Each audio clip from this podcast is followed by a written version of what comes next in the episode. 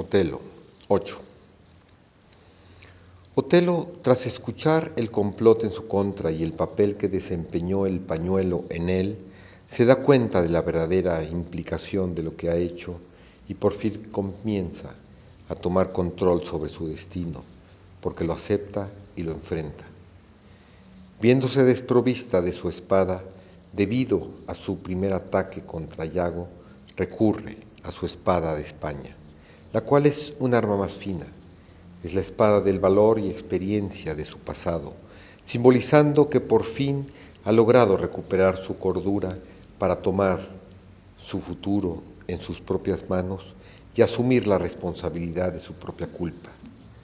Se prepara para su partida y se separa del precipitado y desafortunado hombre del cual dice, este es él, el que fue Otelo, aquí estoy. That's he that was Otelo, here I am. Otelo, la víctima de las circunstancias, el que fue engañado y tentado, el que sucumbió a los celos y a la violencia, el que sofocó a la esposa que amaba, no era el hombre real. El hombre real ahora puede ver objetivamente a esa encaprichada parte de su ser que se dejó llevar de aquí para allá por los vientos de su pasión, cegado y alocado por la neblina de sus emociones. Tiene una visión de su ser inferior y se separa de él con sus estas palabras. Voltea a ver a Yago bajando la mirada en dirección a sus pies, buscando la cola del diablo, y lo golpea sabiendo que no lo puede matar. Después de irle, le pide que le diga por qué lo emboscó. En su defensa, Yago solamente dice, Demand me nothing. What you know You know, from this time forth I never will speak word. No me reclames nada, lo que sabes lo sabes. Desde hoy no diré palabra alguna. Sin duda no hay ningún arrepentimiento. Yago sabía lo que estaba haciendo e hizo lo que tenía que hacer. Es la actitud que mantiene. El arrepentimiento le pertenece a Otelo él es el héroe, quien todavía está en el camino de su desarrollo personal. En cambio, Yago se cuece aparte. No necesita explicar sus acciones, ya que cumplió con su misión en el plan divino como un instrumento en la prueba de Otelo. La defensa de Otelo es memorable. Con ella Shakespeare lo inmortalizó como un asesino honorable, que no actuó con odio, sino simplemente con honor. Lo denomina como alguien que no se encela fácilmente y de hecho esto se nota en el curso de la acción. Coleridge dijo que Otelo parece matar a Desdémona no por celos, sino por un convencimiento impuesto sobre el par, sobre él por el arte casi sobrehumano de Yago, que no fue celo, sino más bien una solemne agonía, que su ángel debiera perder su actualidad angelical porque su vida dependía de ella.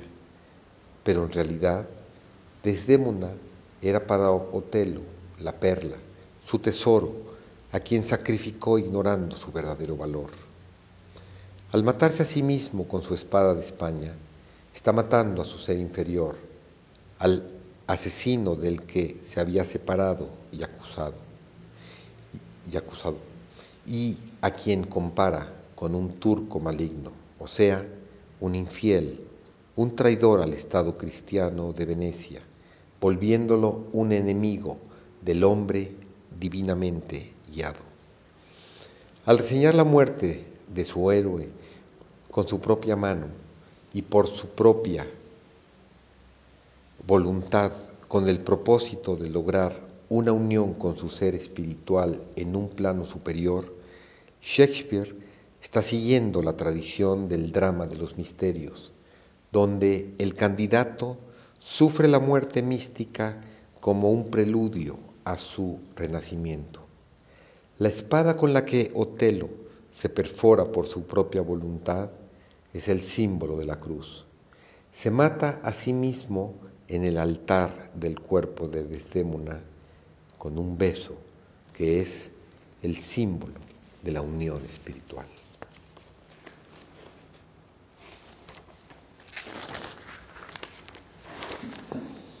Notas. Job. Ante las dificultades logra demostrar su fidelidad al Creador, es considerado un profeta en las religiones brahmánicas, judaísmo, cristianismo e islam. La historia dice que Job era un ganadero muy rico, con siete hijos y tres hijas y numerosos amigos y criados. Vivía en la tierra de Uz, la cual es una ciudad mencionada como parte del reino de Edom. Satán reta a Dios argumentando que el amor que Job le profesa es por causa de sus bendiciones y no porque realmente lo ame.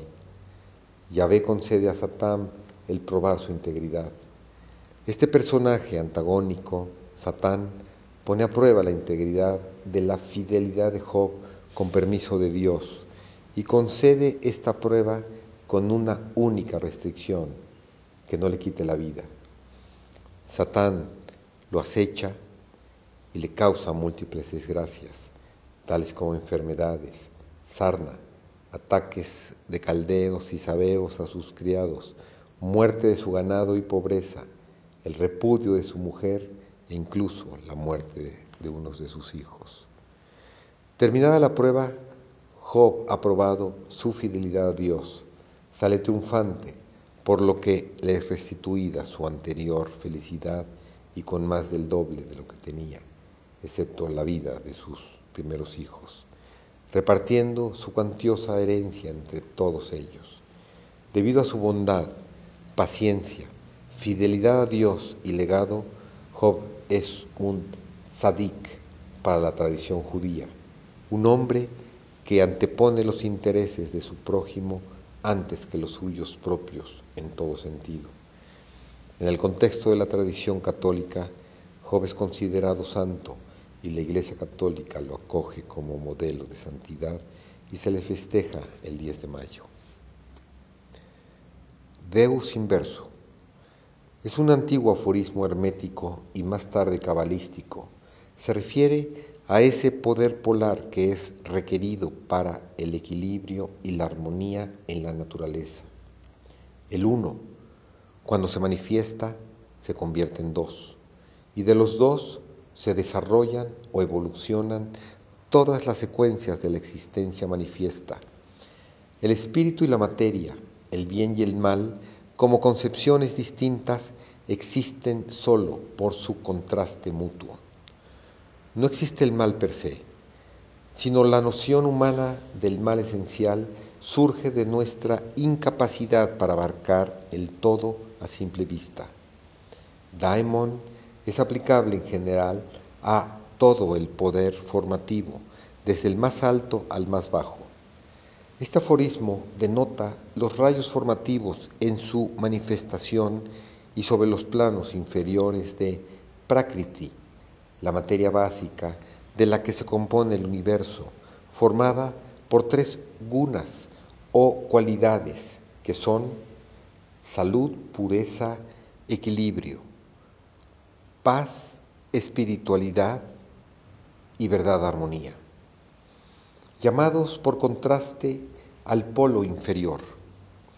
El monoteísmo occidental, habiendo antropo morfizado los poderes creativos superiores en un Dios personal, personificó a los poderes inferiores en un demonio y en demonios.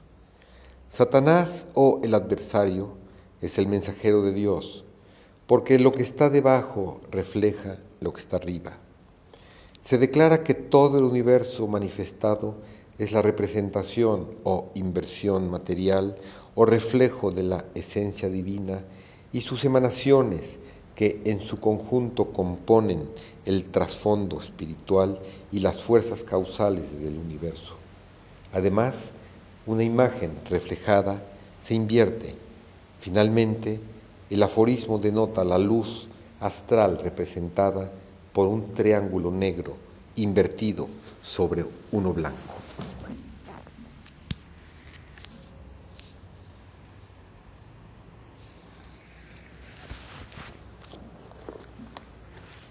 Reflexiones de Víctor Hugo.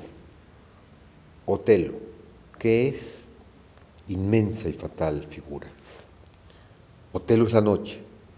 La noche ama al día como la oscuridad ama la aurora. Por eso el africano ama a la blanca. Desdémona es la luz y la locura de Otelo. Qué fáciles son para él los celos. Otelo es grande, es augusto, es majestuoso, descuella por encima de todos. Tiene por cortejo la bravura, la batalla, el ruido, la bandera, la fama, la gloria, el esplendor de cien victorias, pero es negro. Y que pronto el héroe se convierte en monstruo y el negro en salvaje. Que pronto se comprenden la noche y la muerte. Al lado de Otelo, que es la noche, existe Yago, que es el mal. El mal es otra forma de la sombra. La noche no es más que la noche del mundo, pero el mal es la noche del alma. Qué oscuridad la producida por la perfidia y la mentira. No es lo mismo que corra por las venas negra tinta o que corra la negra traición. El que ha visto de cerca la impostura y la perfidia lo sabe. Con el que miente se camina a tientas. Si derramas la hipocresía al despuntar el día, a buen seguro apagarás el sol. Esto ha sucedido con Dios, merced a la existencia de las falsas religiones. Yago, el lado de Otelo, es el precipicio junto a la pendiente por aquí, dice en voz baja, echa el lazo tendido a la ceguedad. Lo tenebroso se constituye en guía de lo negro. El engaño se encarga de suministrar la luz que falta a la noche. Los celos tienen por lazarillo a la mentira. Terrible espectáculo contemplar al negro telo y al traidor Yago luchando contra la blancura y el candor. Las ferocidades de la sombra se comprenden. Las dos encarnaciones del eclipse conspiran, una rugiendo y otra sonriendo para lograr la trágica desaparición de la luz. Otelo es la noche, sondea esa profundidad y siendo la noche y queriendo matar, ¿De qué armas se valdrá? ¿Del veneno? ¿De la masa? ¿Del hacha? ¿Del puñal? No, de la almohada. Matar es adormecer. ¿Acaso el mismo Shakespeare no se dio cuenta de lo que hacía? Tal es su fuerza y tal realidad de sus tipos que el Creador se deja arrastrar y dirigir por ellos. Y así, Desdémona, unida al hombre noche, muere asfixiada por la almohada en que recibió su primer beso y recoge su postre aliento.